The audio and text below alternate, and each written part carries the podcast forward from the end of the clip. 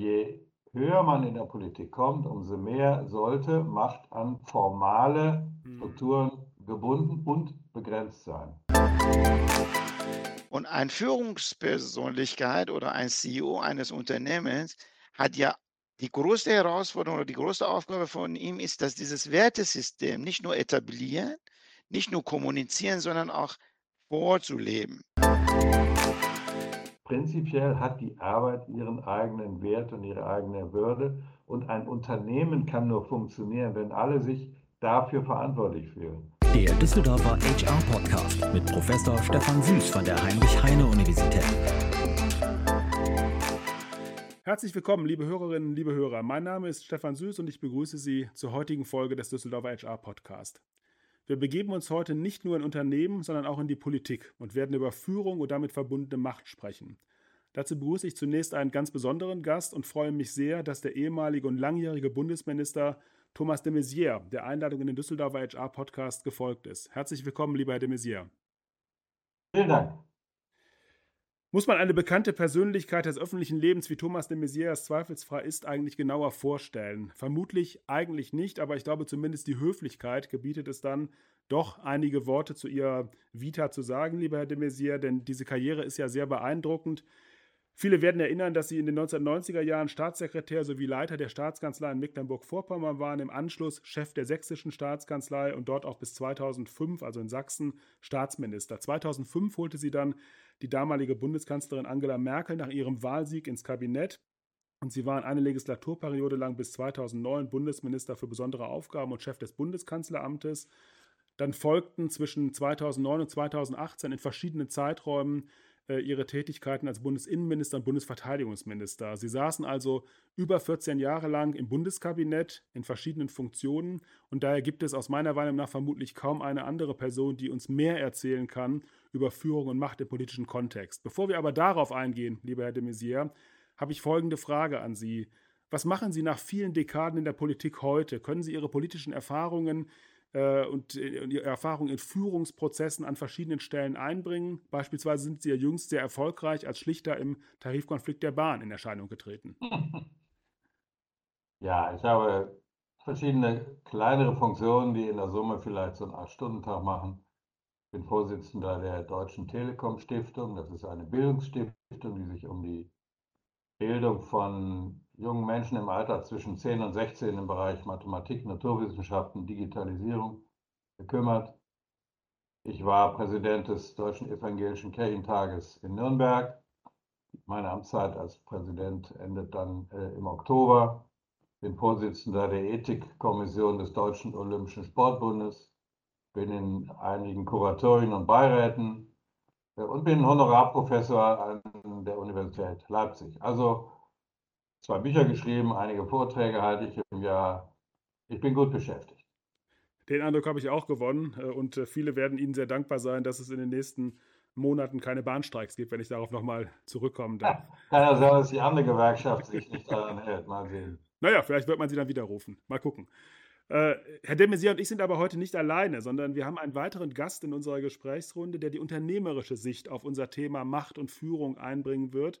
Und ich freue mich sehr, dass Herr Dr. Gudas Mabobi bei uns ist. Herr Dr. Mabobi ist Diplomingenieur im Bereich Computer Science und begann seine berufliche Laufbahn als Entwickler und Projektleiter. Es folgte ein Managementstudium an der University of Berkeley.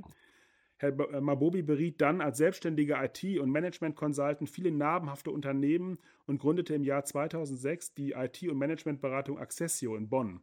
Dort ist er auch heute als CEO tätig, daneben aber auch in der Lehre Hermann Bobi ist äh, auch Honorarprofessor und zwar an der äh, Hochschule Rhein-Sieg für Ethik und Innovation in der Informationstechnologie. Herzlich willkommen, lieber Herr Mabobi. Ja, schönen guten Tag. Vielen Dank, Herr Sus. Ich begrüße Sie auch ganz herzlich, die Zuhörerinnen und Zuhörer. Und äh, ich freue mich natürlich, dass äh, ich heute den Dr. de Maizière auch hier begleiten kann. Liebe Thomas, schönen guten Tag. Ja, gerne zurück, lieber Rodas. Sie hören, dass wir diesen Podcast digital aufzeichnen. Das haben Sie auch, liebe Hörerinnen und Hörer, am Foto gesehen. Deswegen auch jetzt die gegenseitige Begrüßung von Herrn de Maizière und Herrn Mabobi. Herr Mabobi, Sie haben auch eine sehr beeindruckende Vita im unternehmerischen Kontext. Mich würde interessieren, wie wurden Sie Unternehmer? Folgt das einem Karriereplan? braucht man von vornherein einen sehr ausgeprägten Wunsch zur Gestaltung und danach zu führen? Was ist da diese, die Motivlage, die Sie äh, auf Ihrer Karriere begleitet hat? Ja, ähm, vielen Dank für die Frage. Also äh, ich glaube nicht, dass es so ein Unternehmen Gene existiert für die Menschen. Es hängt davon ab, wo man geboren wird, in welcher Familie und in welchem Umfeld man aufwächst. Und dann hat es auch, äh, wie alle anderen äh, Pfaden auch im Leben, sehr viel damit zu tun, wie äh, diese Pfad sozusagen äh, ergänzt wird, welche Personen man begegnet. Aber irgendwann einmal glaube ich, dass man sich ja mal die Frage stellt, ob man ein ob man sich damit wohlfühlt, dass man weiß, wie viel man am Ende des Monats bekommt, oder man möchte das gerne nicht wissen. Und diese Frage stellt man äh, äh, sich, wenn man ein Unternehmen gründet und äh, diese Frage dann nachher nachgeht. Ich gehöre zu den Personen, die nicht wissen wollte, wie viel ich am Ende des Monats äh, auf dem Konto bekomme. Das ist äh, auch eine spannende Definition von Unternehmertum, zeigt aber auch gleichzeitig die damit verbundenen Chancen und Risiken. Ich werde da gerne später nochmal drauf zurückkommen. Gerne. Wir wollen heute über Macht und Führung sprechen. Ähm, Herr de Maizière, in der Politik geht es natürlich um Macht, auch im Sinne von Gestaltungsmacht. Es geht darum, Ideen durchzusetzen, letzten Endes darum, Politik zu machen, Interessen zu vertreten. Wie definieren Sie für sich nach all den Erfahrungen, nach all den Jahren in der Politik denn Macht? Was ist Macht für Sie, Herr de Maizière? Ja, der berühmte Politikwissenschaftler, obwohl er sich damals sicher nicht so genannt hätte, Max Weber, hat im Grunde die Grundlagendefinition gegeben.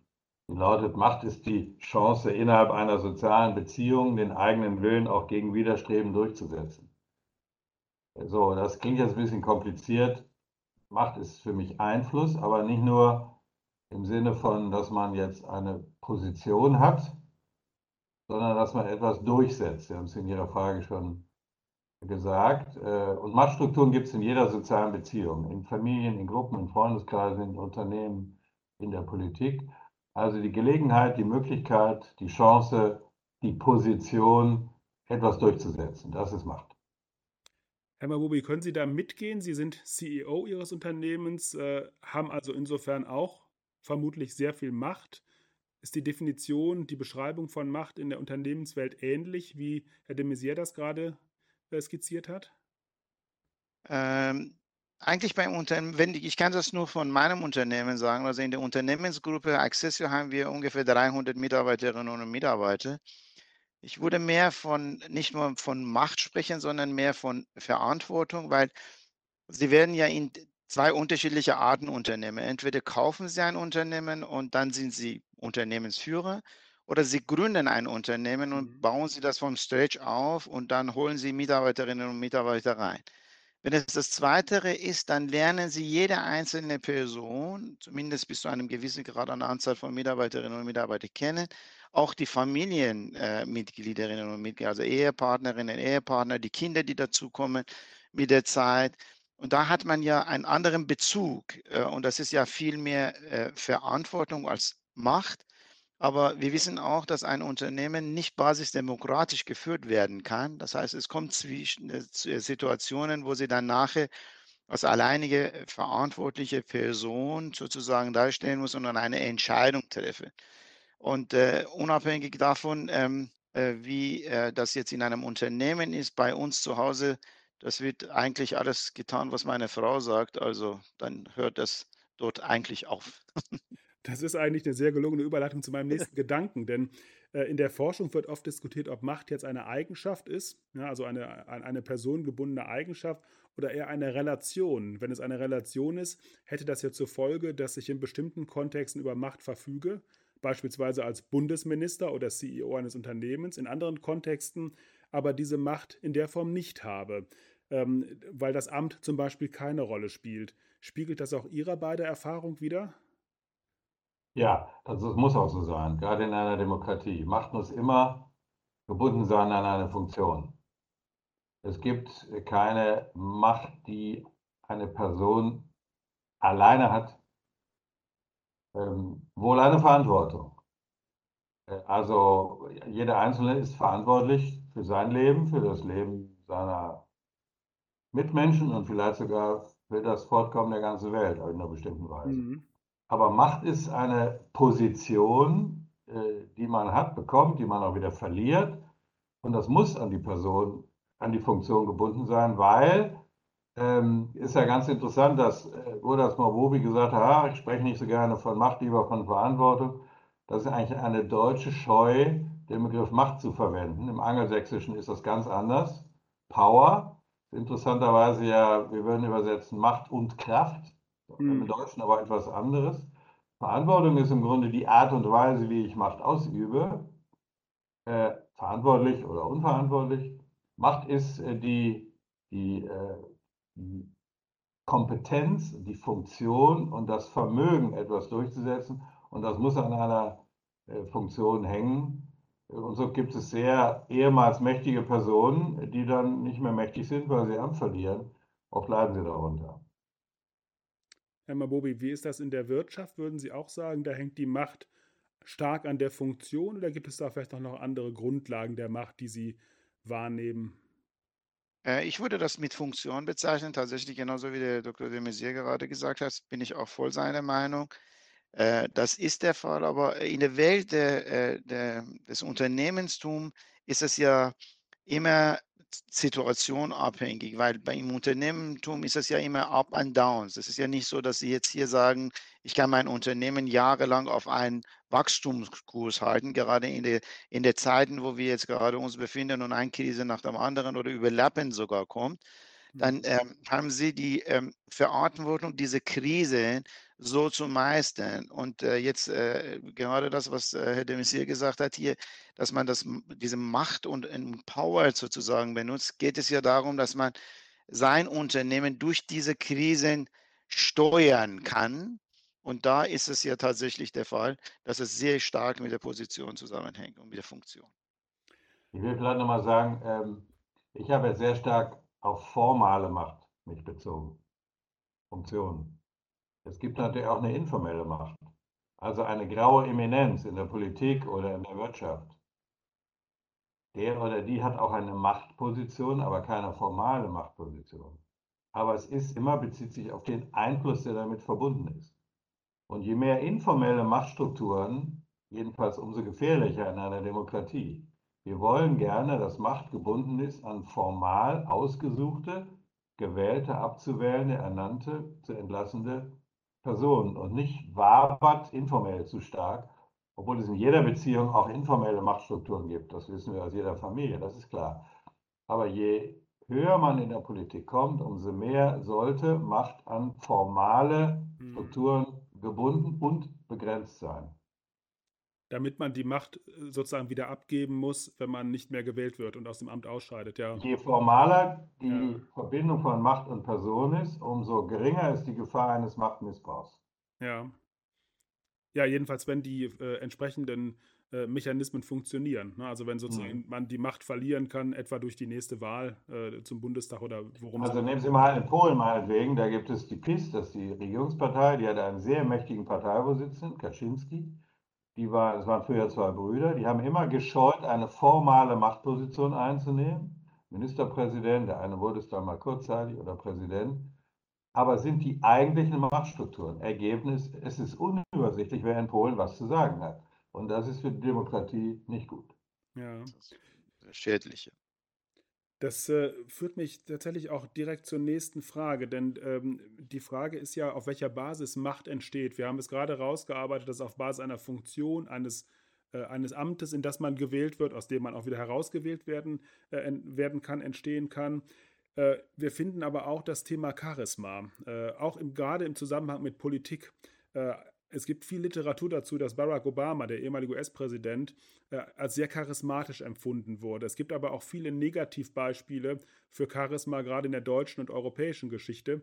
Ähm, und mich würde interessieren, Herr de Maizière, inwiefern Sie glauben, dass Charisma, was ja eigentlich so ein bisschen vielleicht im Gegensatz zu der Argumentation über die formale Macht steht, äh, inwiefern das eine Machtgrundlage spielen kann und welche Rolle spielt das eigentlich in der heutigen Politik, Charisma? Wie haben Sie das wahrgenommen in Ihrer äh, aktiven oder noch aktiveren Zeit?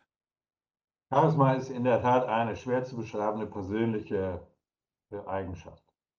Ich habe Barack Obama erlebt, auch in kleinen Runden. Das ist schon so, wenn er in den Raum kommt, mit seinen lässigen Bewegungen, äh, mit seiner Art und Weise zu argumentieren, dann ist man beeindruckt. Allein durch die Art und Weise seines Auftretens. Letztlich war seine Präsidentschaft nicht so besonders erfolgreich. Er ist schlecht umgegangen mit anderen Mehrheiten im Senat. Ähm, also der, der Anspruch auf zwischen dem Erfolg des Charismas und dem Erfolg in der Sache, die Kluft war größer, als man es vielleicht denkt. Dagegen Angela Merkel, der wird immer gesagt, sie hatte gar kein Charisma, sozusagen, es sei denn das Charisma des Nicht-Charismatischen, wenn es, das, wenn es diesen ja. Gibt, aber in der Sache sehr durchsetzungsstark. Also Charisma kann hilfreich sein, auch mal um eine Wahl zu gewinnen und so, kann für unmittelbare Überzeugung wirksam sein. Charisma ist aber auch etwas, was schneller verblüht als Substanz. Und am schönsten ist natürlich, man hat Charisma und Substanz. Aber ganz manchmal sind die besonders charismatischen Leute nicht so substanzvoll. Was ja äh, ganz interessant ist, ähm, dass Sie jetzt auch die ehemalige Bundeskanzlerin Merkel angesprochen haben, der ja oft genau dieses Charisma nicht zugeschrieben wurde. Wenn ich im Hörsaal stehe und äh, über Charisma im Rahmen von Führung spreche, frage ich oft, wen empfinden Sie, liebe Studierende, als charismatisch?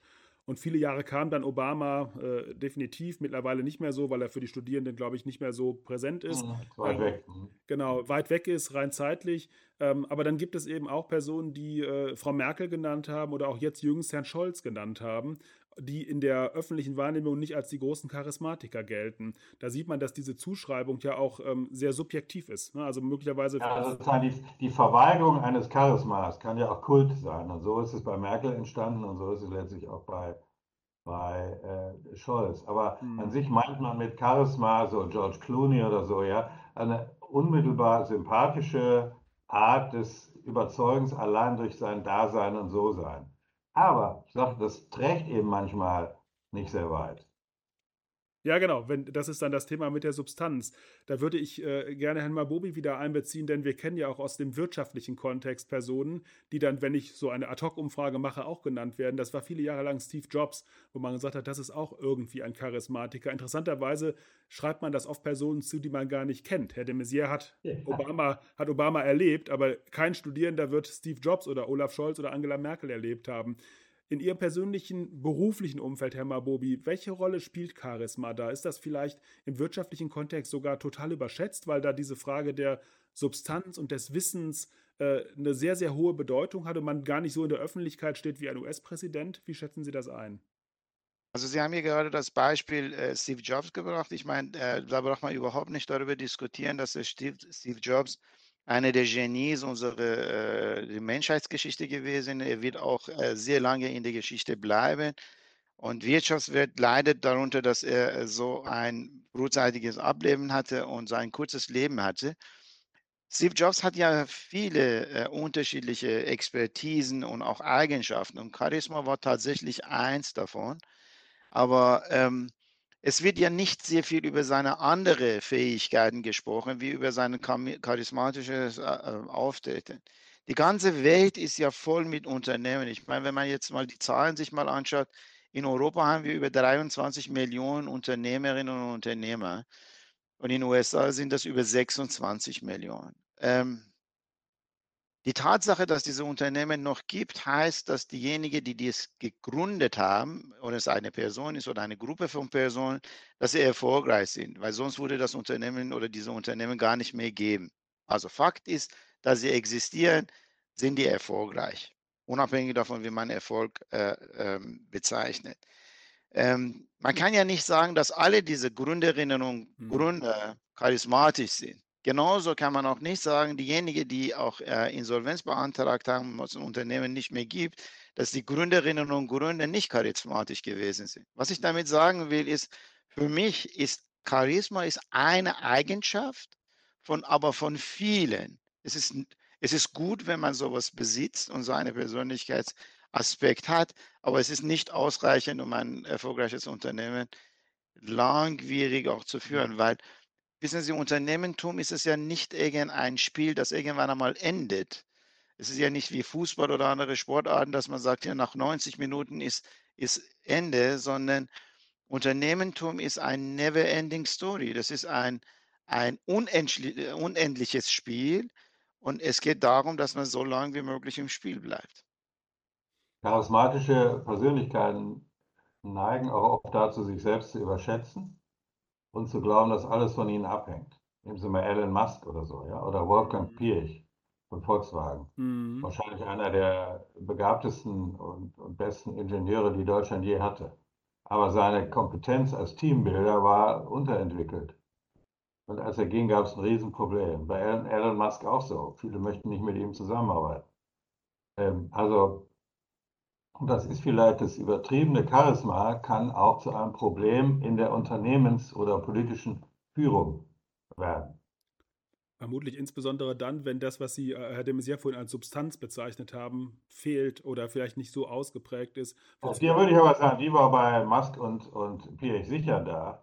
Aber äh, auch bei Berlusconi vielleicht. Ja, er hat ein großes Medienunternehmen aufgebaut. Ähm, er war für manche, äh, sicher war er charismatisch, für viele war er unsympathisch.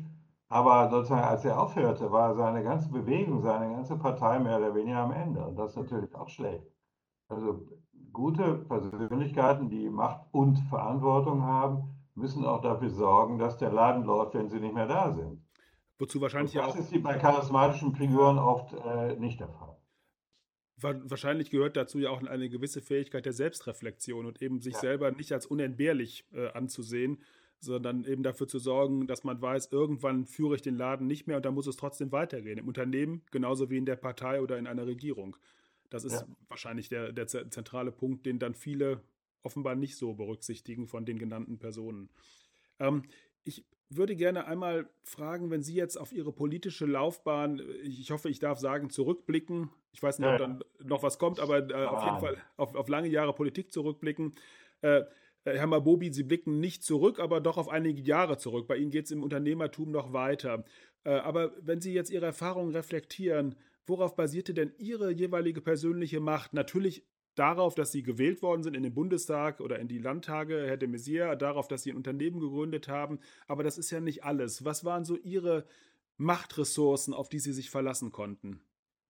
Oder können auch noch, im Fall von Herrn Mabobi insbesondere jetzt als Unternehmer? Ja, das erste ist die formale Funktion. Das, darüber haben wir schon gesprochen. Ja. Sie sind im Bundesinnenminister, dann haben Sie bestimmte Einflussfaktoren. Aber äh, Sie brauchen dann, ähm, Sie brauchen Eigenschaften, Fleiß, äh, auf Dauer in der Politik auch Seriosität. Äh, die die äh, Hochstapler und Fliegenfänger haben meistens keine sehr lange nachhaltige Lebenszeit in der Politik. Ähm, so, aber dann gibt es objektive Faktoren. Äh, wenn ein amerikanischer Präsident keine Mehrheit im Senat hat, da kann er nicht viel machen. Äh, oder wenn ähm, jetzt wir eine Koalition in Berlin haben, wo die Zusammenarbeit nicht richtig funktioniert, dann kann der Chef des Bundeskanzleramts, den ich sehr schätze, noch so gut sein, die Arbeit funktioniert nicht geräuschlos. Äh, das heißt, Sie, Sie brauchen für eine erfolgreiche Machtausübung ein Team, Sie brauchen Strukturen, die auch die Durchsetzung ermöglichen und erleichtern. Eine äh, Regierung, die eine Bundestag, Bundesratsmehrheit hat, kann erfolgreicher regieren als eine Bundesregierung, die gegen eine Mehrheit im Bundesrat äh, agieren muss. Das wird immer ein bisschen unterschätzt sozusagen. Wie sind die Gelingensbedingungen mhm. für erfolgreiche Machtausübung? Die kann man ein bisschen beeinflussen, indem man sich gute Leute sucht und, und, und äh, gut verhandeln kann und Leute nicht vom Kopf stößt und so weiter. Da gibt es also eine Reihe von Faktoren, die man selber beeinflussen kann. Es gibt aber auch Faktoren, die man nicht beeinflussen kann.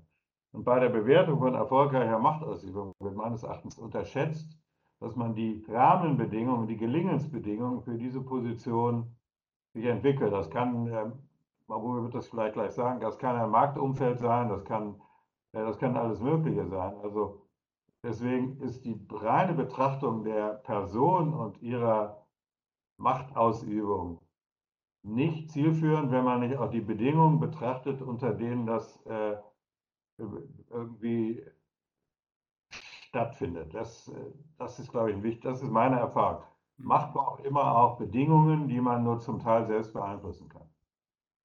Welches sind diese Bedingungen im Unternehmen, Herr Mabobi? Also ich finde das sehr plausibel, dass Macht sich nicht von selbst entfaltet, sondern dass es sozusagen unterstützende Bedingungen gibt oder in der Negativausprägung eben solche, die den Einsatz von Macht verhindern oder Macht mindern.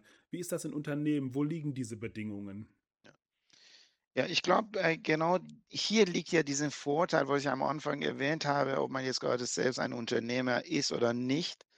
Wenn Sie ein ähm, wenn Sie in, in, in der Wirtschaft sozusagen sich bewegen, jede einzelne Person hat für sich seine eigene Wertesysteme. Und dann gehen Sie in ein Unternehmen rein und sehen Sie, dass diese Organisation ein anderes Wertesystem hat. Und äh, viele haben ja manchmal Glück und diese zwei Wertesysteme passen ähm, übereinander und man kann ja sehr lange mit diesem Unternehmen zusammenarbeiten.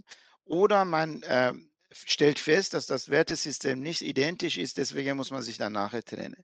Der Vorteil von Unternehmertum ist, wenn Sie ein Unternehmen gründen, dann gründen Sie das bewusst oder unbewusst mit Ihrem eigenen Wertesystem auf. Und eine Führungspersönlichkeit oder ein CEO eines Unternehmens hat ja die größte Herausforderung oder die größte Aufgabe von ihm ist, dass dieses Wertesystem nicht nur etablieren, nicht nur kommunizieren, sondern auch vorzuleben. Und dieses Vorleben ist das auch mit dieser Verantwortung oder mit, mit der Macht äh, äh, kommt dann zusammen. Und das wäre jetzt gerade sehr, sehr, sehr wichtig. Und wenn wir als Grundlage in einem Unternehmen äh, vielleicht diese altmodischeren Art ehrbare Kaufmanns sozusagen als Grundlage nehmen, dann sage ich ja, diese, diese Vor, Vorbildfunktion von der Führungskraft mit ehrbarer Kaufmanns oder Kauffrau äh, ist ein, ein grundlegender äh, Faktor für den Erfolg des Unternehmens. Weil die mhm. Persönlichkeiten, die sie dann im Laufe der Zeit in ihrem Unternehmen aufnehmen, die sind diejenigen, die mit ihrem Wertesystem zusammenleben können, beziehungsweise auch das wertschätzen und auch weiterleben. Jetzt wird auch nochmal klar, warum Sie auch eine Honorarprofessur für Ethik haben, wenn Sie auf das Thema, auf das Thema Werte äh, intensiv abstellen. Äh, das finde ich persönlich sehr sympathisch, dass man sagt, dass Werte eben auch äh, eine, eine Grundlage bzw. eine Rahmenbedingung des Einsatzes von Macht sein müssen, die ja auch dazu mhm. führen können, dass der Einsatz ähm, vielleicht an Grenzen stößt. Und man sagt, da kann ich die Macht jetzt nicht durchsetzen, weil das eben. In der Tat. Ja. In der Tat, das Wertesystem nehmen wir sehr, sehr ernst. Und das ist die Grundlage für alle unsere Entscheidungen, die wir treffen, sowohl in der guten wirtschaftlichen äh, Lagen oder auch in der schlechten, weil ähm, ohne das Wertesystem würde unser Unternehmen nicht funktionieren. Das gilt übrigens auch für die Politik mit einem allerdings gewichtigen Unterschied, Herr Süß, nämlich ähm, politische Spitzenpositionen arbeiten im Scheinwerfer der Öffentlichkeit. Das heißt, ein ethisch problematisches Verhalten falsche Dienstreiseabrechnung, falsche Geliebte, äh, ja, was weiß ich, silberne Löffel klauen, ein Kuss zur falschen Zeit oder so, ja, mhm. ähm, findet öffentlich statt. Dagegen ist gerade bei Familienunternehmen, findet das, was der CEO, der Eigentümer macht, eigentlich unter Ausschuss der Öffentlichkeit statt. Äh, und deswegen ist jetzt die öffentliche Kontrolle auch ein Schutz für mächtige Politiker, selbst wenn sie gar nicht ethisch gebunden sind, sich anständig zu verhalten, weil sie wissen, wenn nicht, kriege ich Dresche. Ja. Äh, öffentlich Dresche. Dann muss ich zurücktreten, weil ich die Fußballerin jetzt geküsst habe. Das ist jetzt nicht eine politische Funktion, Präsident des Spanischen Fußballverbandes, aber das ist immer eine herausgehobene öffentliche Funktion. Öffentliche, ja. ähm, beim Unternehmer ähm, äh, ist es anders. Äh, und, und deswegen ist umso höher zu bewerten, wenn, wenn ein Unternehmensführer, der nicht öffentlich beobachtet wird, das für sich als Maßstab anlegt, äh, obwohl er gar nicht öffentlich beobachtet wird. Das ist, ist richtig. Und ich glaube, das ist ja auch nochmal jetzt mit Blick auf die Politik ein Plädoyer dafür, dass Medien, die, die ja die öffentlichen Beobachter zunächst mal sind, äh, als eine ja, Kontrollinstanz sozusagen fungieren. So ist es, wenn es nicht übertrieben wird. Genau. Es muss ja. natürlich auch ein Privatleben von äh, Politikern und Politikerinnen geben, was auch nicht beobachtet wird. Und ja, ich finde, wenn, wenn eine Ehe geschieden wird, dann äh, geht sie eben zu Ende und das muss jetzt nicht chemisch begleitet werden von der Öffentlichkeit, nur weil einer ja. Politiker ist oder Fußballer oder so. Ja. ja. Ähm, und also das das schon, aber das generell ist halt die öffentliche Beobachtung äh, schon auch ein Hilfsmittel gegen Machtmissbrauch, klar. Jetzt haben wir viel über Macht gesprochen äh, und die äh, andere Seite der Medaille der Macht ist oft die Ohnmacht. Ich kam auf dieses Thema, weil der aktuelle Wirtschaftsminister Habeck neulich in einem Interview mit der Zeit auch über Ohnmacht in der Politik gesprochen hat. Und da habe ich eine Parallele gesehen zu einer äh, ja, Beobachtung von französischen Soziologen Crozier und Friedberg, die in den 1970er Jahren in Unternehmensstudien, die sie gemacht haben, feststellten, dass Wartungsmitarbeiter, Wartungspersonal in produzierenden Betrieben unglaublich viel Macht hatte. Und das hat man dann darauf zurückgeführt, dass die eben dafür sorgten, dass alles reibungslos läuft. Und nur die können das oder konnten das damals. Heute sind es oft die ITler in Unternehmen, die sehr viel Macht haben, obwohl sie gar nicht die formale Macht haben. Denn wenn die IT nicht funktioniert, sind alle ganz aufgeregt und es geht nichts. Und deswegen haben diese Personen äh, sehr viel Macht. Umgekehrt führt das aber ja auch dazu, dem Umkehrschluss, dass man vielleicht auch, wenn man eine herausgehobene Position hat, an vielen Stellen mit Ohnmacht konfrontiert ist, eben weil andere Leute etwas besonders gut können und vielleicht da mehr Macht haben als man selbst, der formal hohe Macht hat. Mich würde interessieren, ob es äh, in den Ministerien oder in der Ministerialbürokratie, wie man so schön sagt, und in Unternehmen auch moderne Wartungsmitarbeiter gibt, die vielleicht die Macht eines Ministers oder eines CEO punktuell überstrahlen können. Wie ist da so Ihre Erfahrung? Ja, ja, das sind, ähm, das sind die ITler natürlich, das sind oft auch die Haushälter, also die, die, mit, äh, die mit Geld umgehen. Bei Accessio müssen Sie Godas vielleicht fragen, das ist ja ein IT-Unternehmen, also sind ja alles ITler. Da muss, weiß ich nicht, da muss es muss andere muss geben. Ja. Die, die IT-IT-Spezialisten oder so, keine Ahnung. Äh, das ist schon so, aber es, es gibt in der Politik oder jedenfalls, ich rede jetzt vom Regieren, Politik ist ja viel mehr als nur das Regieren, da gibt es noch ein anderes Phänomen, was mit Ohnmacht zu tun hat, nämlich es gibt eine Mittelschicht von, von Mitarbeiterinnen und Mitarbeitern, die einfach ihren Kram machen wie immer. Und die ähm, sozusagen Verweildauer auf ihrem Platz ist länger als die der Minister. Und die sagen oder denken bewusst oder unbewusst, naja, Minister kommen und gehen, äh, ich bleibe. Oder wenn der Minister eine gute Idee hat, dann wird das, wie wir das so nennen, klein administriert. Mhm, mhm. Das heißt, es kommt gar nichts oder unten was anderes raus. Das heißt, man widerspricht dem Minister nicht, sondern ja, mache ich und macht es irgendwie nicht. Aber nicht formal durch Obstruktion, sondern durch Hin- und Herschieben. Und diese Ohnmacht äh, zu überwinden, also ein Apparat, und Mitarbeiterinnen und Mitarbeiter dazu bewegen, dass das, was man will, auch tatsächlich umgesetzt wird. Und zwar so, wie man das will.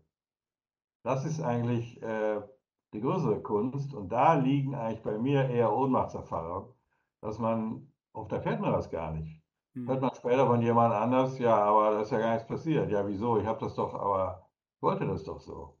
Und da sind, da sind keine Wartungsmitarbeiter, die man an den Hammelbeinen ziehen kann, sondern das sind diffuse graue Strukturen, die man gar nicht so richtig durchblickt.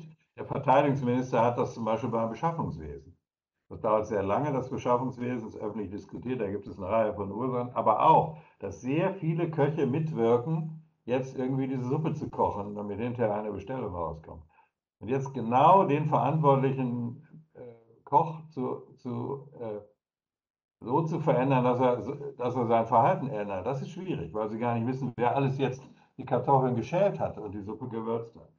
Und da liegt eher meine Ohnmachtserfahrung in, in diffusen Hierarchiestrukturen der mittleren und unteren Ebene. Mhm.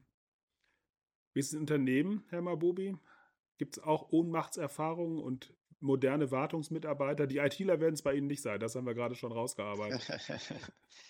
Äh, ja, bei uns ist es ja, wir haben, wir sind in IT, aber in zwei unterschiedliche Richtungen unterwegs. Einmal sind wir Softwarehersteller für unsere Kundinnen und Kunden. Und dann sind wir aber auch Dienstleister, die auch ähm, äh, Produkte im Auftrag von Kunden durchführen. Und bei beiden sehen wir, dass es auch äh, unterschiedliche Positionen existieren und unter, unterschiedliche Abhängigkeiten. Ich würde das hier mehr mit Abhängigkeit als, als äh, Macht sprechen. Aber ich bin kein Politiker und die Wahrscheinlichkeit, dass ich auch welche werde, wird ja Tag zu Tag geringer. Also ich werde dir diese, diese Erfahrungen äh, kann ich ja einfach nicht machen, wahrscheinlich in diesem Leben. Aber in der Wirtschaft, wenn ein, jetzt haben Sie die Wirtschaftsminister äh, äh, zitiert. Ich will ja niemandem nahe treten, aber wenn in der Wirtschaft ein, einer, der mit Macht ausgestattet ist, von Ohnmacht spricht, ist es ja für uns in der Wirtschaft ist inkompetent. Das bedeutet, wenn, mhm. wenn man jetzt in der Wirtschaft eine bestimmte Wille hat, beziehungsweise davon überzeugt ist, dass es für das Unternehmen gut ist und will er das durchsetzen, und dann gibt es ja diese diese Verwaltungsaktivitäten, was jetzt gerade von Herrn de Maizière gekommen ist, falls es im Unternehmen existiert und man dagegen nicht kämpfen kann, dann ist man ja fehl am Platz. Was ich damit sagen will, ist, wenn Sie die Verantwortung für das Unternehmen haben und die Strategie mit Ihrer Mannschaft definiert haben und wissen, wie das, wie das Unternehmen sich entwickeln soll, und dann haben Sie diese interne Widerstände beziehungsweise dieses kleinen Administrieren und Sie können, ich rede über Wirtschaft und nicht über äh, Politik. Wenn Sie nicht imstande sind, das äh, zu bewerkstelligen, dann sind Sie fehl am Platz. Mhm. Das ist interessant. Also von daher ist wahrscheinlich ein CEO in einem Unternehmen mächtiger als ein Minister. Weil die, weil die Rahmenbedingungen, um seinen Willen durchzusetzen, sind ja. schwächer in der Politik als in der Wirtschaft. Zum Beispiel kann ein Minister, eine Ministerin, abgesehen von Staatssekretär und Abteilungsleiterin im Bund, niemand auswechseln. Ja, das ist In der wahr, Wirtschaft gibt es eine volle Personalhoheit über alle Ebenen faktisch. Ja, mhm. ja aber wenn ich jetzt Schutzrecht mit Abfindung und so. Und ähm, so, aber vielleicht ist das, was jetzt Godard sagt, bei einem Unternehmen mit 300 Mitarbeitern möglich. Wenn ich, wenn ich Siemens oder Volkswagen habe, dann äh, gibt es wahrscheinlich auch eine mittlere Ebene, die irgendwas kaputt administriert. Das mag sein. Ja, äh, ich finde das sehr interessant, Thomas, was du jetzt gerade als, äh, als Blickwinkel darauf hast. Aber wenn ich jetzt hier einen Vergleich erlauben darf, du hast ja von einer Position gesprochen, was du selber früher innehattest, nämlich äh, Verteidigungsminister. wenn man auf deine Laufbahn zurückdenkt und äh, zurückblickt, du hast ja sehr vieles schon umsetzen können was viele andere nicht gemacht haben oder nicht machen konnten. Ah, ja. Sie haben ja auch gleiche Strukturen vorgefunden, aber da ist es ja Managementfähigkeiten und auch Expertise so notwendig, damit diese kleinen Administrierer sozusagen auch davon überzeugt werden und aneinander am selben Strang ziehen. Ich, ich sehe, dass es ja die Fähigkeit vorhanden ist. Und jetzt kommt es ja zu dem eigentlichen Punkt von Macht. Sie können ja Macht besitzen, wie Sie wollen. Aber wenn sie von ihrer Mannschaft nicht, ähm, ähm, wenn ihre Mannschaft von ihren Fähigkeiten nicht überzeugt ist, haben sie eigentlich keine Macht. Das, wie kriegt man diese Überzeugung? Aus zwei Grundlagen. In der Tat ist das eine ist, dass sie das Wertesystem etabliert haben und Vorbildfunktion auch so leben. Und Nummer zwei, dass sie auch Kenntnisse darüber haben und Sachverstand und wissen, wovon sie sprechen. Weil diese Administrationspersonen, die du gerade genannt hast, die dienen auch dem Land, denke ich mir. Und sie sind nicht dafür da, um äh, Land zu schaden, sondern sie haben ja ihre eigene Meinung und auch eigene Erfahrungen. Aber wenn sie sehen, dass es ein kompetenter Minister da ist und weiß, wovon er spricht, dann werden sie auch zu höhere Wahrscheinlichkeit und höhere Prozentzahl auch mit einem selben ja, Strang ziehen. Völlig richtig. Aber äh, bei dem, was du sagst, fällt mir auf, äh, Süß, was ist das, der Beurteilungsmaßstab für Erfolg, erfolgreicher Macht? Da ist es, glaube ich, bei den, in der Wirtschaft so, dass ein erfolgreicher CEO danach bemessen wird, wie gut es dem Unternehmen geht. Das mag auch ungerecht sein, weil externe Marktbedingungen und so weiter vielleicht nicht, nicht genügend berücksichtigt werden aber im Grunde kommt es weniger auf das Charisma und, und ob er ein guter ja. Redner ist und so weiter, sondern wie steht das Unternehmen da? Ja. In der Politik ist es anders.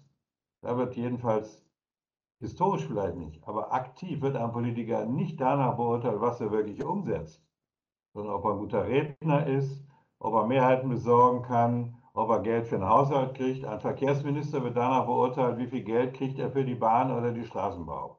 Ja. Aber nicht danach beurteilt, wie viele Schienen gebaut werden. Ja. Verrückt. Äh, und das müsste sich eigentlich ändern.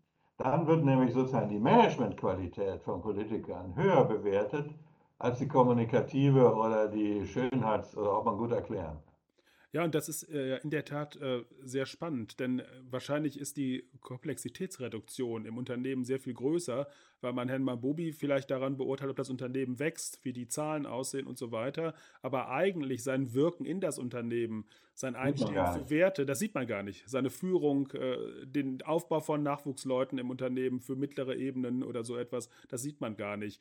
Ähm, und man beurteilt es auch nicht. Und den Politiker beurteilt man offenbar anhand von Kriterien, die Sie genannt haben, öffentliches Auftreten insbesondere, ähm, aber viel weniger an wirklichen messbaren Erfolgen.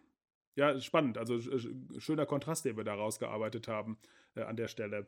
Äh, lassen Sie mich äh, auf einen anderen Aspekt kommen, den wir jetzt aber eigentlich schon gut vorbereitet haben. Ich würde gerne über Führung noch mit Ihnen sprechen. Führung ist mhm. mit Machteinsatz intensiv verknüpft und Herr de Maizière, Sie haben zusammen mit Karl Ludwig Klei ein Buch geschrieben, Die Kunst guten Führens, ähm, in, der, in dem Sie äh, Führung in Politik und Wirtschaft analysieren. Sie kommen am Ende äh, zu dem Fazit, dass gute Führung voraussetzt, dass man Menschen mag und redlich ist und Haltung zeigt. Wir sind wieder bei Aspekten, die Herr Mabobi vorhin über das Thema Werte schon ein bisschen angesprochen hat. Lassen Sie uns an den Gedanken, die hinter dieser Aussage stehen, ein bisschen teilhaben. Warum ist Ihnen das so wichtig? Redlichkeit, Haltung zeigen? Das erste will ich aber nicht unterschlagen. Äh, Menschen mögen. Mö richtig, äh, ja. ja. Das ist nicht lieben. Lieben ja. ist was anderes. Äh, und das heißt auch nicht, dass man jeden einzelnen Mitarbeiter, jede einzelne Mitarbeiterin richtig gerne mag.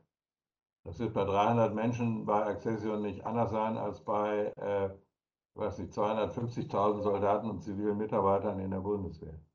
Aber sie müssen generell die Menschen, für die sie Verantwortung tragen, schätzen und mögen. Wenn sie Innenminister werden und mögen Polizei nicht, dann werden sie nie ein guter Innenminister werden. Ähm, und ähm, das merkt man auch, äh, dass wenn jemand irgendwie, es gibt ja auch so, so Finanzvorstände oder Verwaltungsleiter in Krankenhäusern und sie wechseln alle zwei Jahre. Mhm. Die mögen, mögen, noch so gute Manager sein, aber sie mögen die Branche nicht oder mögen die Leute nicht und haben sie keinen Erfolg. Äh, wenn der, der Godatz hat eben gesagt, wenn gute Mitarbeiter das Gefühl haben, dass der Chef kompetent ist, arbeiten sie besser. So, und wenn, wenn Mitarbeiterinnen und Mitarbeiter das Gefühl haben, dass der Chef sie überhaupt nicht mag, dann gehen sie in die innere Emigration. Also es ist nicht nur irgendwie schöner und angenehmer für beide Seiten, sondern eine Erfolgsbedingung, dass der Chef die Mitarbeiter, die Chefin die Mitarbeiter mag und auch umgekehrt ein bisschen mag und respektiert. So, das ist, äh, deswegen wollte ich das nochmal sagen, das darf mhm. man, nicht, äh, darf man nicht unterschätzen. Und das Zweite ist, sehen Sie, ich habe mal mit jemandem, den ich jetzt nicht nenne, darüber gestritten, ob man dem nachgeordneten Bereich Mitarbeiter, Mitarbeiter vertrauen oder misstrauen muss. Und er hat gesagt, du kannst nur führen, wenn du allen misstraust. Und ich habe es genau anders gesehen. Ich habe gesagt, sie können nur gut führen, wenn sie vertrauen kein blindes Vertrauen, aber je größer ein Apparat ist, je größer ein Ministerium ist, wahrscheinlich auch ein Unternehmen, umso mehr müssen sie mit Vertrauen führen. Wenn sie nur mit Misstrauen führen, machen die Leute nichts. Und Vertrauen ver verleiht auch Flügel.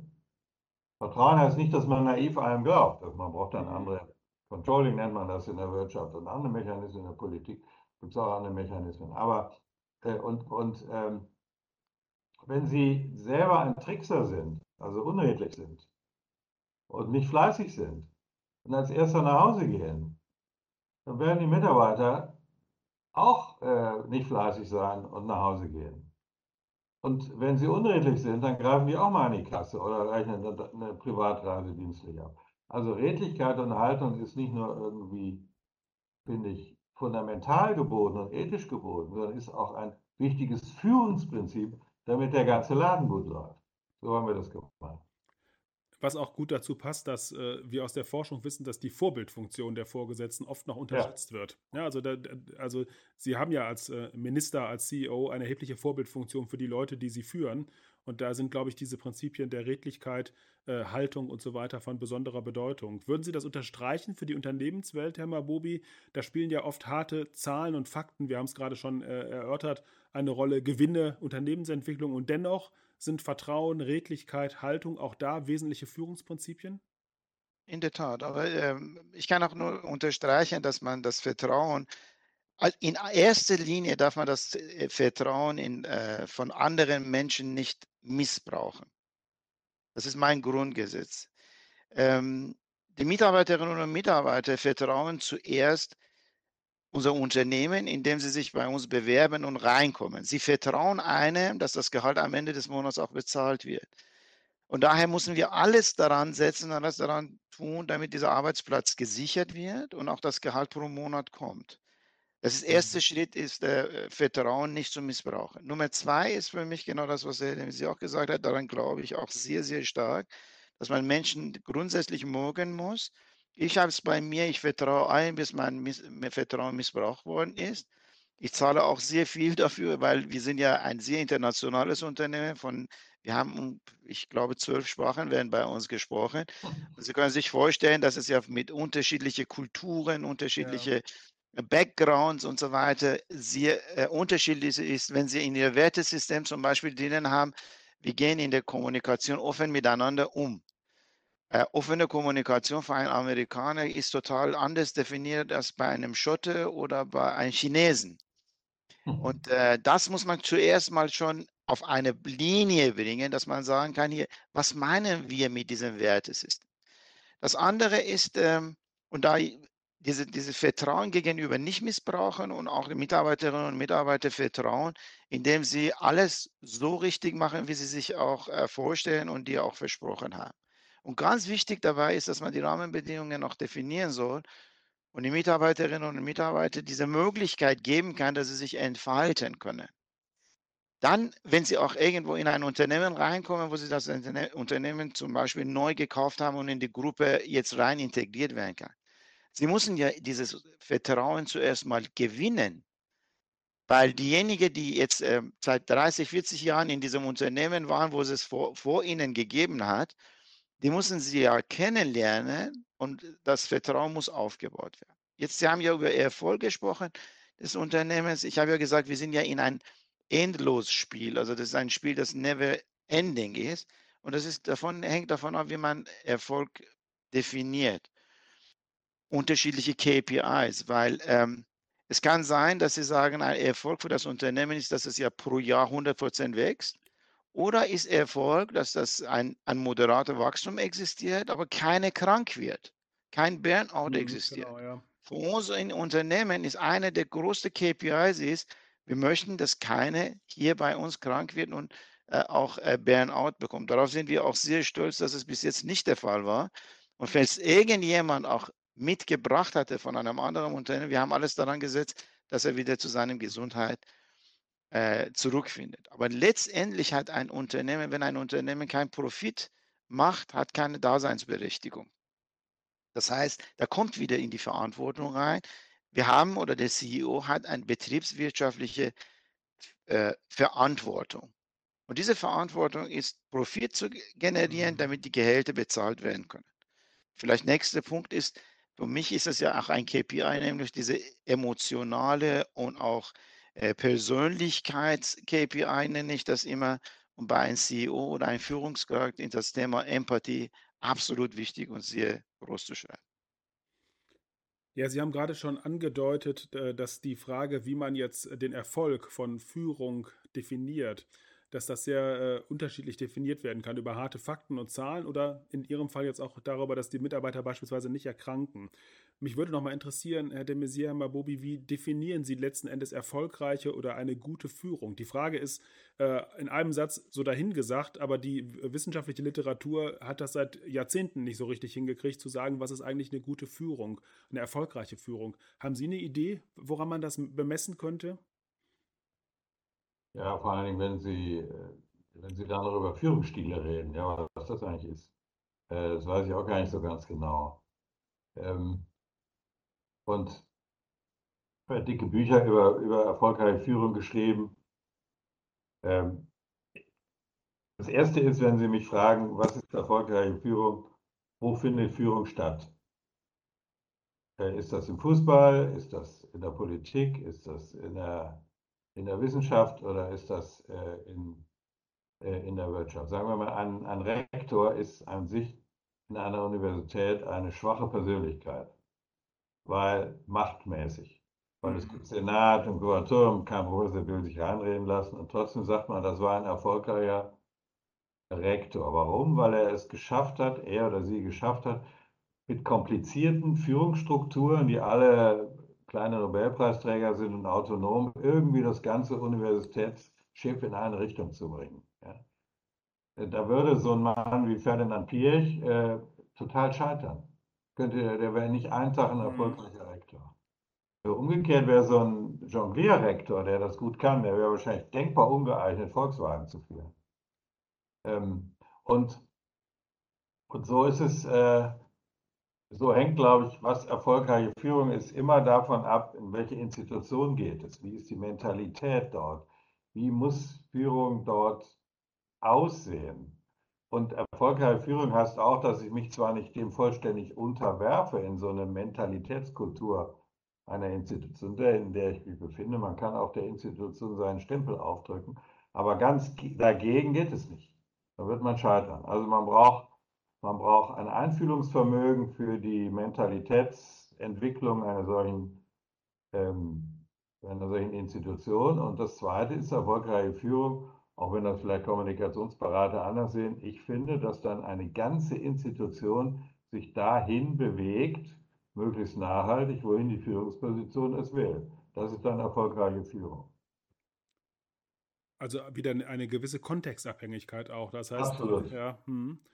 Erfahren Sie das auch so, Herr Mabobi? Ist das bei Ihnen auch kontextabhängig?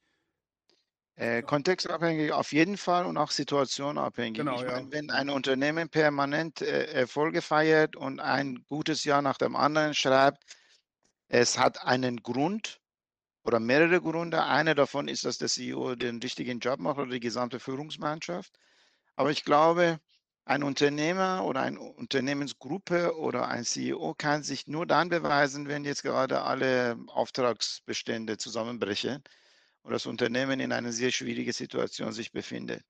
Wie Ihre Mannschaft äh, in so eine Situation reagiert, wie viele Kündigungen werden Sie haben, wer bleibt bei Ihnen oder ist es der Fall, dass die Leute zu Ihnen kommen und sagen, hier, pass mal auf, ich verzichte jetzt gerade 20 Prozent von meinem Gehalt, solange es uns äh, schlecht geht, dann möchte ich gerne einen Beitrag dazu geleistet haben. Die sind alle Faktoren, die in dieser schwierigen Zeit äh, sich beweisen. Und wenn ein Unternehmer noch nie in so eine Situation geraten ist, aus meiner Sicht kann er nicht sagen, ob er erfolgreich ist oder sie erfolgreich ist oder nicht, weil gerade in solche schwierige Situationen ähm, äh, wird das unter Beweis gestellt, was er in den letzten Jahren gemacht hat. Nehmen Sie mal BioNTech, bestes Beispiel. Überragende Wissenschaftler, die haben dann bei Corona einen tollen Impfstoff entwickelt, einen wahnsinnigen Erfolg gehabt. Mainz ist entschuldet durch die Gewerbesteuer von Biontech. Riesengewinnsprünge. So, und jetzt ein Gewinn, Gewinneinbruch, klar, weil Corona vorbei ist. Das muss so sein. Das konnte gar nicht, Gewinne können gar nicht weiter nach oben gehen. Aber jetzt, ob jetzt die beiden, dieses Ehepaar, auf Dauer gute Unternehmer sind, wird sich in den nächsten vier, fünf Jahren herausstellen. Ob das eine großartige Eintagsfliege bei Corona war oder ob das ein dauerhaft forschungsintensives, erfolgreiches krebsbekämpfendes Unternehmen ist. Äh, und Sie können also im Grunde den Erfolg dieses Ehepaars nicht jetzt beurteilen, sondern vielleicht erst in fünf Jahren. Obwohl die jetzt mit Preisen überhauft werden, war auch toll, was Sie gemacht haben.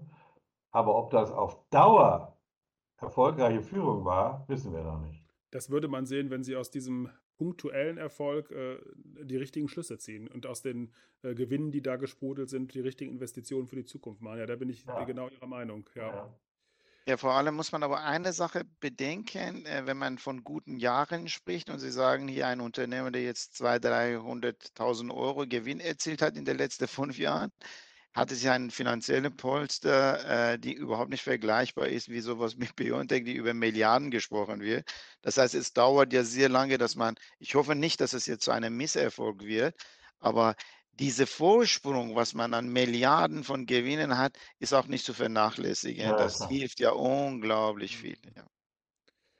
Ja, wir kommen Richtung Ende unseres wirklich sehr interessanten Gesprächs. Ich habe noch zwei Gesprächsthemen, die ich kurz zumindest anreißen würde. Äh, Herr de Maizière, und äh, würde gerne auf das äh, relativ viel zitierte Interview, was Sie in der Zeit gegeben haben, Bezug nehmen, äh, in dem es um nachrückende Generationen ging, insbesondere die sogenannte Generation Z. Und Sie wurden in der Überschrift des Interviews mit der Aussage zitiert, Work-Life-Balance, Fragezeichen, abstrus. Wenn man das Interview gelesen hat, was ich getan habe, hat man den Kontext um diese Aussage äh, verstanden ähm, und ihre Bedenken äh, bezogen auf das, was da kolportiert wird im Zuge von Work-Life-Balance, ein Stück weit besser nachvollziehen können. Was stört Sie denn an der Debatte um die sogenannte Work-Life-Balance und vielleicht auch dahinterliegend die Frage, welche Sorgen verbinden Sie eigentlich damit, dass das äh, offenbar ein Wert ist, der die Leistungsfähigkeit von Individuen oder der Gesellschaft nachhaltig vielleicht ein Stück weit reduzieren könnte? Ja, ich habe in dem Interview äh, auch mit bestimmten Beispielen sicher übertrieben formuliert. Das werden wir jetzt vielleicht gar nicht im Einzelnen vertiefen. Und ich habe auch begriffen, dass dieser englische Ausdruck Work-Life etwas anderes ist als Leben und Arbeit. Mhm. Work ist ja eigentlich im Englischen mehr die eigentliche Tätigkeit. Für uns Deutsche im Deutschen ist der Begriff Arbeit viel mehr. Ich habe da einen Interview Karl Marx zitiert, der hat sozusagen den Begriff der Arbeit gegen das Kapital gesetzt und hat gesagt, wir müssen Arbeit aufwerten im Verhältnis zum, zum Wirtschaftsfaktor Kapital. Äh, und ich glaube in der Tat, dass es keinen Gegensatz gibt zwischen Arbeit und Leben, sondern dass ein erfolgreiches Leben auch sehr stark darüber definiert wird, ob man und Befriedigung in der Arbeit findet. Und jeder, der, ich habe das da auch gesagt, ich habe Anfang der 90er Jahre in Schwerin gelebt, da gab es eine extrem hohe Arbeitslosigkeit von sehr erfolgreichen Menschen. Und die hätten gerne gearbeitet. Äh, und den, äh, die hätten gerne Befriedigung in der Arbeit gefunden und hatten genug Freizeit. Und ähm, deswegen, es gibt immer so einen berühmten Satz, die FAZ hat das in den Umfragen gemacht, lebt man, um zu arbeiten oder arbeitet man, um zu leben? Auch das ist eine an sich blödsinnige Frage, sie ist nur didaktisch klug, um irgendwas rauszuarbeiten. Ich finde, Leben und Arbeiten gehört zusammen. Und beides zusammen führt zu einem erfüllten Leben. Da gibt es natürlich Phasen, und das ist vielleicht ein Streit mit manche in der Generation Z, da muss die Arbeit gegenüber familiären Bedürfnissen vorrangig priorisiert werden, wenn es um die Wurst geht. Ähm, und da kann man nicht sagen, ja, aber jetzt ist äh, mal die Familie dran. Umgekehrt gibt es Situationen, das habe ich auch selbst gehabt, da habe ich die Familie priorisiert gegenüber der Arbeit. Das muss dann auch mal sein. Aber prinzipiell hat die Arbeit ihren eigenen Wert und ihre eigene Würde. Und ein Unternehmen kann nur funktionieren, wenn alle sich dafür verantwortlich fühlen und nicht nur der Chef äh, oder die Chefin. Und da habe ich ein bisschen Sorge, das ist ja Ihre Frage, dass, dass ähm, der Punkt, ich finde meine eigentliche Erfüllung außerhalb der Arbeit, dass das überhand nimmt. Und das ist schlecht für Deutschland. Da wird Deutschland nach unten durchgereicht. Ähm, vielleicht wird das in Asien übertrieben, dass sozusagen die Arbeit alles und die Familie ist vielleicht nichts und Früher in Japan schenkte man seinem Arbeitgeber Urlaubstage, da kam man ganz groß raus und so. Das ist nicht mein Modell, was ich meine. Aber das, das Hingabe auch an die Arbeit, wie es im Beamtendeutsch heißt, volle Hingabe, ist ein mhm. sehr altmodischer Ausdruck, dass der für den Erfolg eines Unternehmens einerseits, aber auch für, die, für ein erfülltes Leben gut ist. Das, davon bin ich fest überzeugt. Was will man denn am Grab von jemandem sagen? Was hat der Gutes gemacht? Ja, der hat toll seine Freizeit ausgeübt, immer gerne gegrillt und war ein glänzender Freizeitfußballer. Will man das wirklich hören am Grab? Mhm. Herr Mabobi, Sie haben im Unternehmen vermutlich auch einen Misch an Generationen, einen Mix an Generationen, also auch Generation Y, vermutlich auch Generation Z. Wenn wir Herrn de Maizière jetzt gerade zugehört haben mit seinen, wie ich also total nachvollziehbar finde, Sorgen, ähm, auch gesellschaftlicher Art, was sozusagen das Thema äh, Priorisierung von Freizeit anbelangt gegenüber der Arbeit. Wie nehmen Sie das im Unternehmen wahr? Ist das da schon ein Problem, dass die verschiedenen Generationen da mit verschiedenen Werten auf Arbeit und Privatleben blicken? Oder ist das vielleicht sogar eine übertriebene Diskussion? Wenn die Leute einmal im Unternehmen sind, dann finden sie vielleicht die Hingabe zur Arbeit, um Sie zu zitieren, Herr de Maizière. Ähm, ja, das Thema Generation Wechsel bzw. unterschiedliche Generationen ist ein, in einem Unternehmen genauso zu beachten, wie es in der Gesellschaft ist. Aber ich glaube, das sollte man ja sehr unabhängig voneinander sehen. Also ich komme wieder auf mein Wertesystem. Das heißt, äh, wenn Sie ein Wertesystem im Unternehmen haben, das das Thema Leidenschaft zum Beispiel in Ihrem Wertesystem hat, dann haben Sie in einem Interviewgespräch, reden Sie über Leidenschaft und sagen Sie hier, die Person, die sich bei Ihnen bewirbt, sagen, wenn du nicht leidenschaftlich arbeiten möchtest, dann bist du falsch bei uns. Aber ich habe ja ein kleine, kleines Unternehmen. Ähm, es hängt, äh, damit ich zwei Dinge sagen. Nummer eins, das Thema Work-Life-Balance bin ich auch bei Herrn de Maizière. Für mich ist es ja es ist Life-Balance. Also ich meine, wenn Sie jetzt gerade Tennisspieler ja. sehen und Sie gehen nicht trainieren, weil Sie die ganze Zeit am Grill stehen wollen, dann erledigt sich das Thema sehr zeitnah. Und Sie sind ja gar kein erfolgreicher Tennisspieler. Das gilt auch für Skifahrerinnen, für Leistungssport überall. Keiner redet darüber, dass es Work-Life-Balance geben soll. Ich denke, dass das Leben, dass Arbeit zum Leben gehört. Und daher für mich ist das Life-Balance. Mhm. Das heißt, ich bin verantwortlich dafür, wie mein Leben balanciert wird. Was das Generation e, Z anbelangt, ist es ganz normal. Wir haben auch in unsere Generationen auch neue Ideen reingebracht. Die 60er Jahre Generation hat äh, andere Themen thematisiert als die Generation danach. Und jetzt Z-Generation möchte gerne Impact schaffen. Für die ist es ja nicht mehr Geld so wichtig, sondern sie wollen ja Impact schaffen.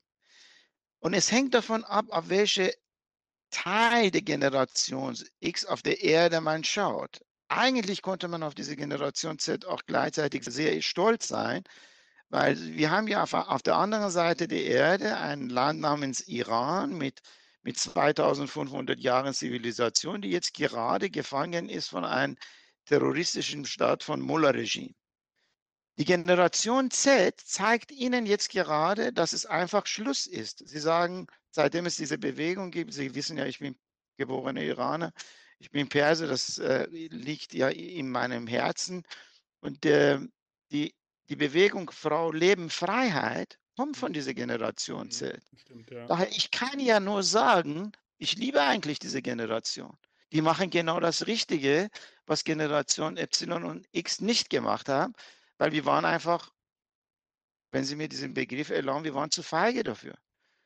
Die zeigen jetzt gerade, dass es nicht mehr so gehen wird. Und äh, ich bin sehr gerne bereit, mit diesen Jugendlichen zu diskutieren, sie in mein Unternehmen aufzunehmen, weil sie kommen auch mit einem anderen Wind ein. Aber gleichzeitig muss ja dieses Wertesystem existieren, dass sie auch wissen, welche Rahmenbedingungen existieren, was ist die Strategie des Unternehmens, wo es lang geht. Also in zwei Sätze zusammengefasst, Life Balance ist richtig und nicht das andere aus meiner Sicht. Ja, vielen Dank äh, für diese Einschätzung. Ähm, Herr de Maizière, Sie hatten recht, als wir darüber sprachen, was wir im Podcast besprechen wollen, haben Sie gesagt, da können wir ja einige Stunden drüber sprechen. Da haben Sie recht behalten. Und jetzt haben wir eine Stunde gesprochen. Und eine letzte Frage würde ich gerne noch stellen, die mich äh, irgendwie ja. persönlich äh, sehr beschäftigt.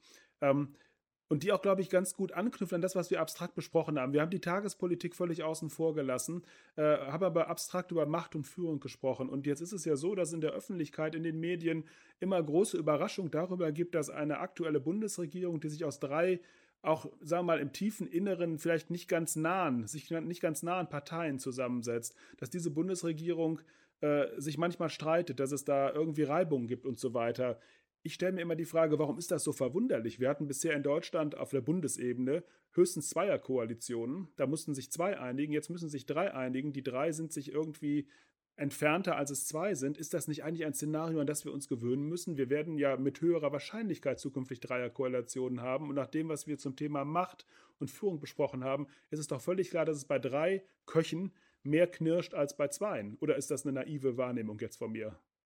Nein, das ist so. Ähm, es ist nur so, dass der Anspruch zu Beginn dieser Regierung ganz anders war.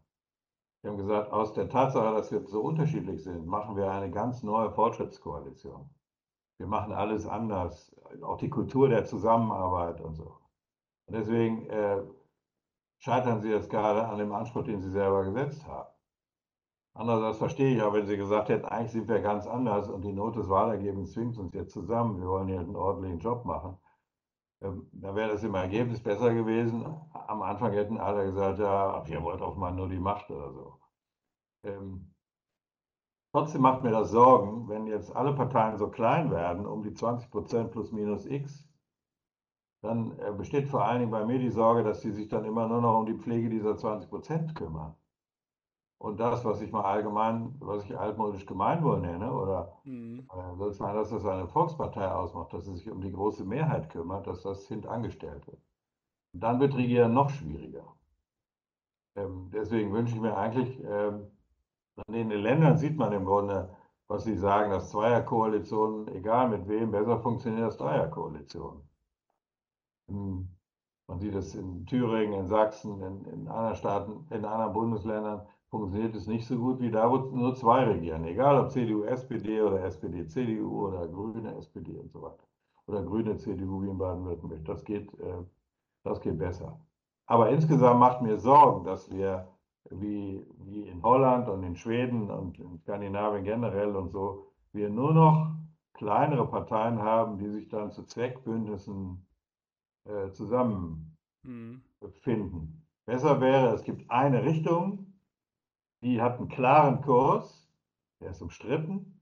Deutschland hat es nicht geschadet, Westdeutschland, dass wir über die Nachrüstung debattiert haben, dass wir über die Wiederbewaffnung diskutiert haben, dass wir über die Ostpolitik diskutiert haben.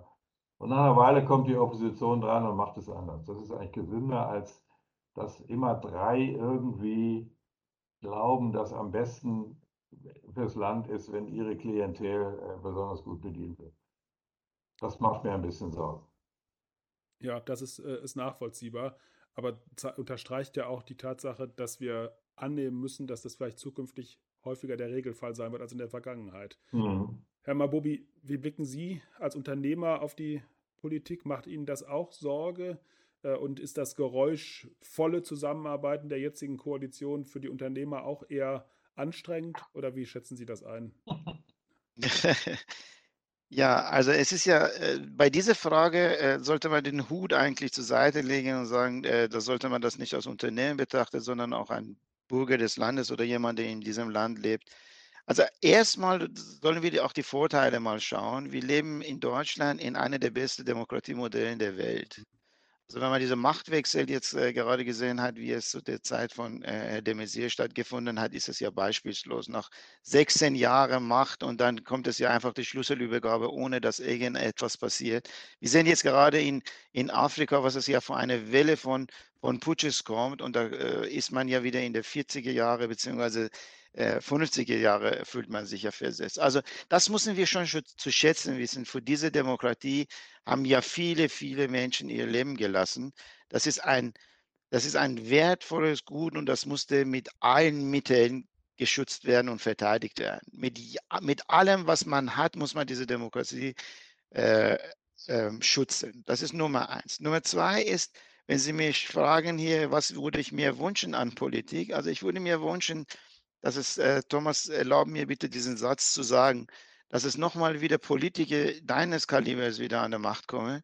Leute, die Rückgrat haben, die Bodenständigkeit haben, Bürgernähe haben und auch vor allem Kompetenz und auch Know-how haben, damit sie ihre Ministerien führen können. Ich würde mir von einem Wirtschaftsminister wünschen, dass man Mindest, Mindestanforderungen definiert, dass er zumindest mal einen, einen Arbeitsplatz geschaffen hat, dass er weiß, was es Lohnnebenkosten bedeutet, was es bedeutet, wenn ein Unternehmen kurz vor der Insolvenz steht und was ein Insolvenz überhaupt ist, was es bedeutet, hier ein Unternehmen aufzubauen, vielleicht auch mal kaputt fahren zu lassen, weil man das einfach nicht geschafft hat, mit positiven oder auch negativen Erfahrungen, zumindest man das Know-how hat, was es bedeutet, hier Kapitalertragssteuer zahlen zu müssen und danach über Erbschaftssteuer miteinander zu sprechen. Also zumindest sollte man schon wissen, wovon man spricht, egal in welchem Ministerium man jetzt gerade sitzt und das man führt, dass man mit Politikern zu tun hat, die ein Weitsicht haben und ein Risikomanagement betreiben für die Herausforderungen, die auf uns zukommen. Ich meine, früher hat man ja gesagt, im Mittelstand in Deutschland, eine Generation, eine Krise. Mein Unternehmen ist in der ersten Generation und es ist meine siebte Krise, die ich jetzt gerade durchmache.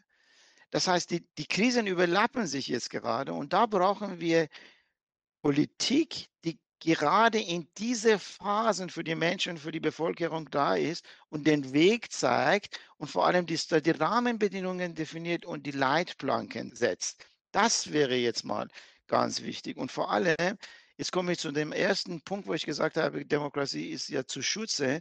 Diejenigen, die jetzt gerade aus Protest Rechts- oder Linksextremisten wählen, damit sie nur ein Zeichen setzen, das wäre total falsch, weil was wir nicht berücksichtigen, ist, dass der Takt so hoch ist jetzt gerade. Wenn wir aus Protest irgendjemanden wählen, der fünf Jahre an der Macht kommt, in diese fünf Jahren können so viele Dinge kaputt gehen, beziehungsweise so viele Chancen nicht genutzt werden, dass man möglicherweise gar nicht mehr nachholen kann. Das heißt, das müssen wir echt schon mal uns überlegen und in die Bevölkerung so reinbringen, damit die Nächsten genauso werden wie die anderen, die das Land auch aufgebaut haben. Ja, das wäre fast wieder eine Idee für einen weiteren Podcast, ne? dass man sich nochmal noch bewusst ist, äh, dass man oft auf einem sehr hohen Niveau äh, meckert, aber ich möchte das unterstreichen, was Sie, Herr Mabubi, gesagt haben. Ich glaube, so dieses äh, rechts- oder linksextreme äh, Protestwählertum äh, kann keine Lösung sein in der Demokratie. Ähm, das hat für die Gesellschaft, aber eben auch für Unternehmen, ganz konkret Unternehmer wie Sie, einfach erhebliches Potenzial, Schaden anzurichten. Das ist, glaube ich, auch nochmal sehr schön rausgekommen.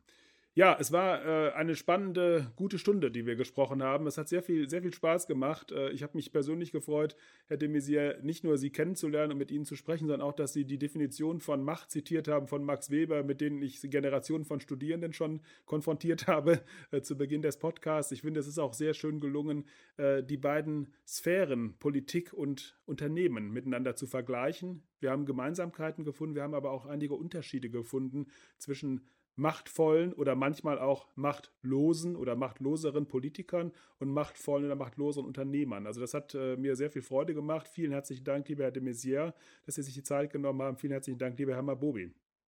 Gerne, ja, auch von Dank. uns aus. Vielen Dank für das Gespräch und die gute Gesprächsführung. Ja, vielen Dank. Ich hoffe, liebe Hörerinnen, liebe Hörer, dass Ihnen diese Folge des Düsseldorfer HR Podcast äh, wieder gefallen hat. Hören Sie daher gerne auch in unsere anderen Folgen rein, die Sie immer wieder Mitte des Monats finden unter www.orgaperso.hhu.de oder bei iTunes oder bei Spotify. Dort finden Sie auch Informationen zu meinen heutigen Gesprächspartnern, die Shownotes zu dem Podcast, einen Link zum Unternehmen von Herrn äh, Babobi, Links zu den Aktivitäten von Herrn de Maizière. Vielen Dank. Wenn Sie Anregungen haben, Gesprächspartner oder Themen vorschlagen wollen, schreiben Sie mir gerne an hr-podcast.hhu.de. Herzlichen Dank fürs Zuhören. Herzlichen Dank an die beiden Gesprächspartner. Bis zum nächsten Mal. Das war der Düsseldorfer HR Podcast mit Professor Stefan Süß von der Heinrich-Heine-Universität.